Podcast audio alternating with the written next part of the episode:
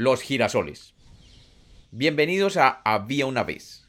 Hoy tenemos un cuento con un gran significado. Un cuento que nos muestra que todo es relativo y que se deben conocer los hechos antes de juzgar.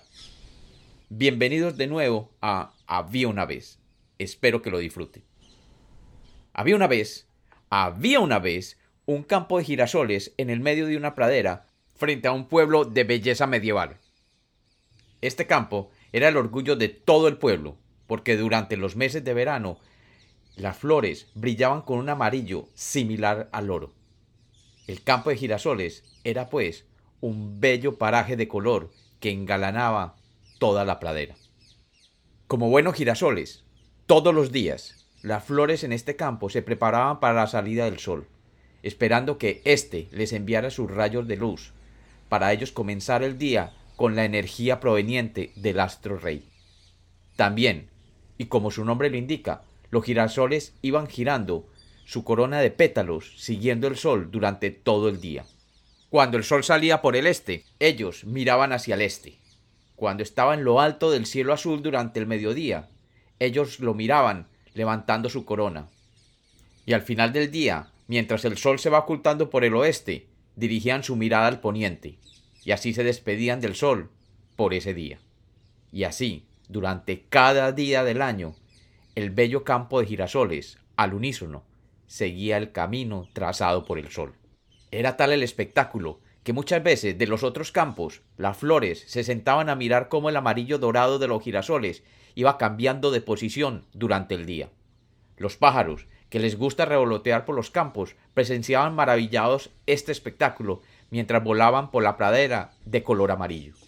Obviamente, los habitantes del pueblo eran los que más elogiaban dicho campo de girasoles, y así, flores, pájaros y habitantes se sentían felices con sus flores amarillas. Un día, al salir el sol, unos pájaros madrugadores notaron algo extraño en aquel campo de flores.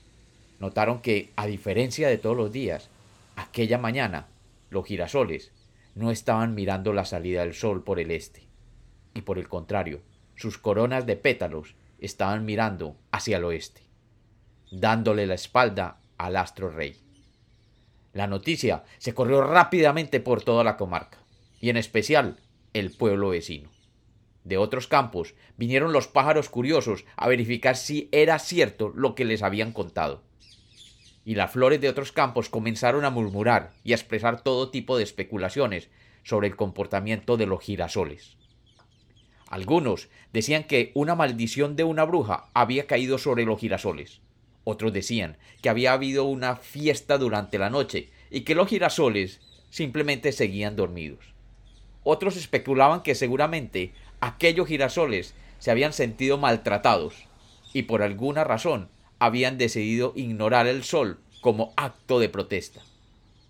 Todo tipo de interpretación a los acontecimientos de aquella mañana se hicieron presentes y como todo rumor, rápidamente los habitantes del pueblo se enteraron y todos salieron a ver tan extraño fenómeno. Al mediodía, cientos de curiosos de otros pueblos habían llegado y todo el borde del camino que rodeaba aquel campo de girasoles se llenó de una multitud que se arremolinaba con toda incredulidad. Hora más tarde, el rumor había crecido entre los campos de flores y los animales, y algunos decían que lo que había era una franca revolución por parte de aquellas flores, y algunos otros decían que ellos nunca habían confiado mucho en esas flores, que quién sabe en qué andaban para ser ahora tan rebeldes. Y así fue pasando el día, entre chismes y especulaciones sobre el carácter de las flores. Al final del día, el sol, preocupado por lo que estaba sucediendo, envió sus más bellos rayos de luz para llamar la atención de sus flores favoritas y éstas lentamente, muy lentamente, comenzaron a moverse y finalmente un pájaro que sabía comunicarse con ellas se acercó a preguntarles qué les pasaba. Una de estas flores, de pronto, con voz muy suave, le dijo, Anoche, un frente helado cayó sobre la pradera y nosotros, sentimos en nuestro delicado cuello un golpe de frío que nos causó un repentino ataque de tortícolis. Y como los cuentos nacieron para ser contados, este es otro cuento de Había una vez.